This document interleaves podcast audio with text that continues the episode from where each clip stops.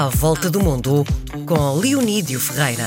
Mais uma edição de À Volta do Mundo com Leonídio Ferreira, o nosso homem que, para além de jornalista, é um conceituado viajante, não é?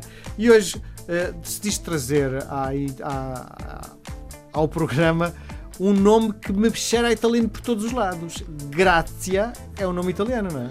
Não, é um nome português. Grazia Nazi. Ou melhor, é o nome de uma magia portuguesa, ou se quiseres, é o nome também da maior banqueira da Europa no século XVI.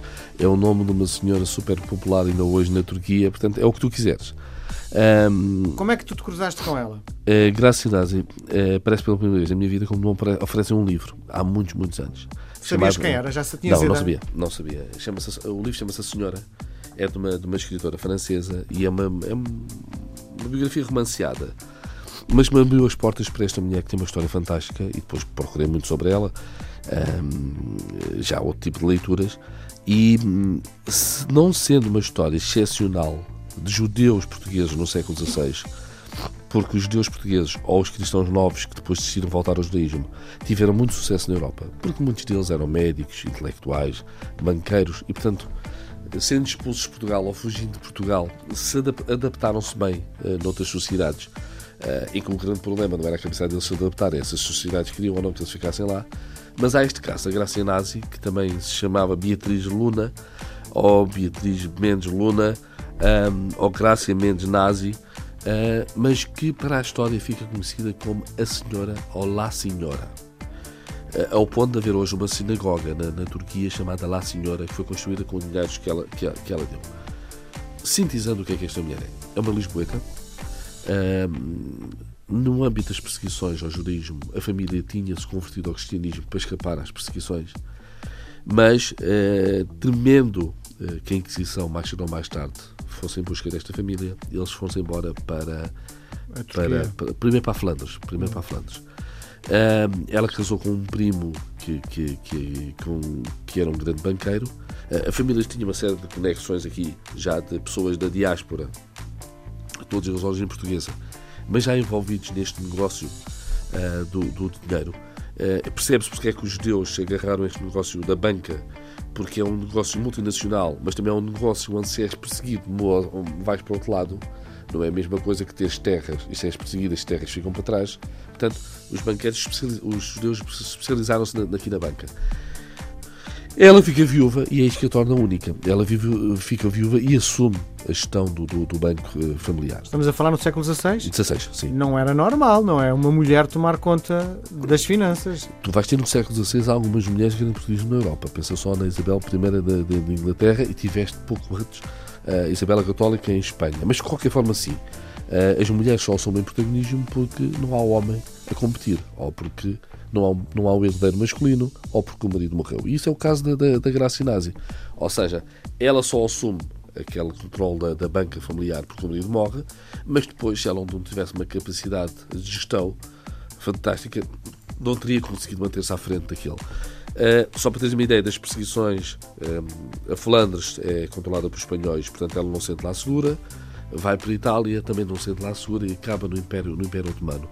O sultão otomano, uh, desde que houvesse fidelidade ao sultão, respeitava as diferentes religiões e, portanto, os judeus portugueses procuraram muito refúgio no, no, no Império Otomano.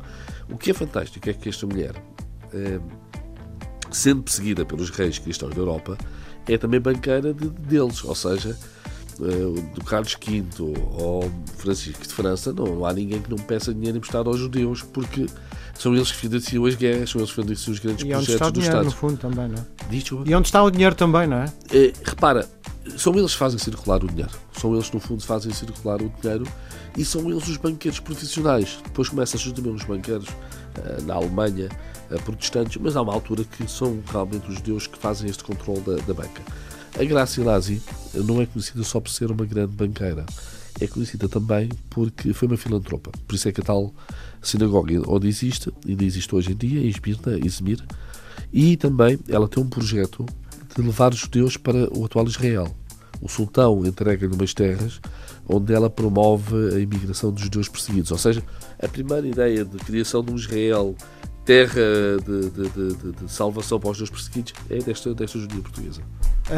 Diz uma coisa, na altura, estamos a falar no século XVI, altamente uh, conhecida no resto uh, do mundo, sobretudo por estar a cargo da finança.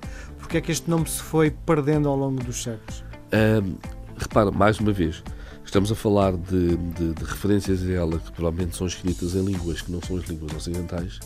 Ela no Império Otomano e na Turquia nunca foi esquecida. É um nome muito conhecido pois lá. Tem uma sinagoga com o nome dela. Nunca é? foi conhecida, nunca foi esquecida. Uh, os judeus, se fores ver a enciclopédia judaica, está sempre o nome dela.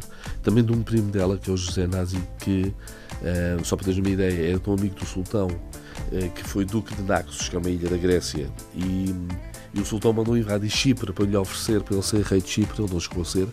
Mas esta graça nazi perde-se o conhecimento dela no Ocidente. Ou seja, no Império Otomano, na Turquia, ela sempre foi, foi conhecida. E a partir do momento que um historiador britânico recupera e começam a surgir esse tal romance a Catherine Clamant, se hoje fores à Amazon procurar livros sobre ela, começa a aparecer uma série de livros, tanto biografias históricas como romances inspirados nela.